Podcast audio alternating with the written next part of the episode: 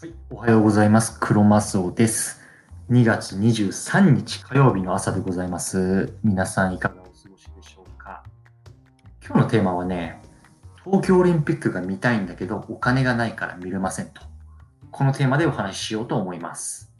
いやね、オリンピック、ちょっと私もニュースで見てますけど、いろいろごたごたがあったようですね。うん。今日はね、改めてこのテーマでお話ししていきます。はい、本題の前です。この番組では主にアメリカでの資産運用の話や自由な人生について考えるっていうのをテーマに毎日配信しています。僕自身は日本にいた時はマネーリテラシーはゼロでした。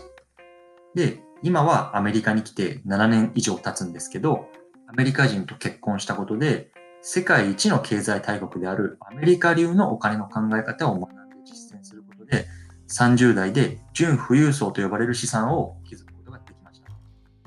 その考え方だったりとか実践の方法っていうのを日本語で分かりやすく配信してます。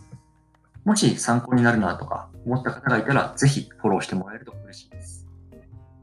では早速本題です。改めて今日のテーマなんですけど、東京オリンピックが見たいんだけどお金がないから見れません。うん、深いですね。このラジオを聞いてくれる皆さんって日本からアメリカに来た人が多いと、東京オリンピックを今年の夏、日本に戻って見るよっていう人どれぐらいいるんですかね？これね、もしいるんであればめっちゃ羨ましいって僕は思います。うん。だって生きてるうちに自分の街でオリンピックが開かれるってすごくないですか？僕もね、98年冬のオリンピックが長野であった時に日本にいたんですけど、小さくてね、あんま覚えてないんですよね。東京オリンピックはね、その場にいてね、肌で感じたいなって思ってます。でもね、僕はね、帰れないんですよ。なんでだと思いますか？これね、単純で仕事があるからなんですよ。僕の会社はね、毎年7月から8月って年に1回の大きな会議があるんですよ。で、毎年その時期ってその準備バタバタしてるんですよね。うん。無駄な資料ばっか作らされて、そのために何度もね、打ち合わせするみたいな。プレミーティング、プレプレミーティング、プレプレプレミーティングみたいなね。ほんとね、不毛な1ヶ月なんですよ、ぶっちゃけ。うん。なんで、当然休みなんか取れないし、ましてや日本に戻ってね、オリンピックでも見てきますなんて言ったら殺されちゃうんだよ。うん。どうですか？こういう僕みたいな人って多くないですか？決して少なくないと思うんですよね。やりたいことがあったり、行きたいところがあったり、見たいものがある。だけど仕事に縛られてるせいでそれができない。こういう悔しい思いをしてる人って多いと思います。でもさ、経済的な自由を達成していたらどうでしょう？別に1、2ヶ月くらい東京戻ってオリンピックの熱気を楽しんでも自分の持ってる資産がお金を生んでくれるわけですよ。これってめちゃくちゃ良くないですか？はこれにすごく憧れを感じるし、目指していきたいって思って日々行動してるんですよね。で、今回この東京オリンピックが見れないっていうのが僕の中ですごく悔しいんで、自分の中で中期的な目標を立ててます。実はね、この10年間っていうのは、アメリカスポーツの祭典が目白押しなんですよ。まず2026年ね、サッカーのワールドカップがアメリカで開催されます。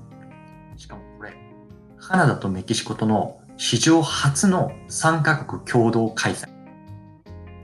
2002年に日本と韓国の2カ国の開催はあったんだけど、3カ国は史上初。これね、めっちゃ見に行きたいんですよ。しかも僕ね、弟が今メキシコに住んでるんですよね。だからね、メキシコとアメリカの両方の会場に見に行きたいな2028年ね、今度は LA にオリンピックがやってきます。これもね、超見たいよね。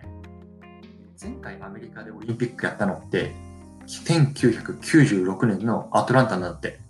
だからアメリカにオリンピックが来るの32年ぶりよ。やっぱさ、オリンピック自分の国に巡ってくるのってそう簡単なことじゃないよね。絶対見たいよね。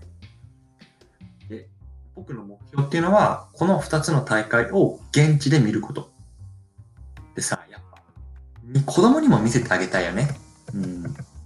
夢が膨らむじゃん。僕も2000 2002年の日韓ワールドカップの時って日本にいたんだけど、やっぱあの熱気っていうのはすごかったんだよ。これは全然その会場に行ったわけでもないけど、テレビで見ていたりとか、街の雰囲気とかね、そういうのがすごかったので、子供ながらにすげえ興奮したっていうのを覚えてます。ああいう経験を自分の子供にもさせてあげたいなって。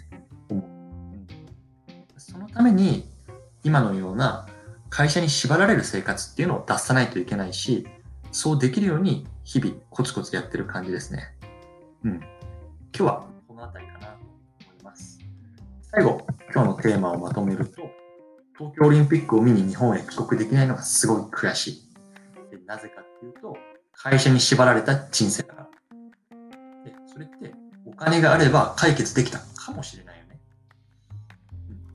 で、自分のしたいこととかやりたいことをするためにも、お金が一つの手段になり得るということは、肝に銘じておいた方がいいかなと。で個人的には2026年のサッカーワールドカップと2028年の LA オリンピックを見るために日々コツコツやっております。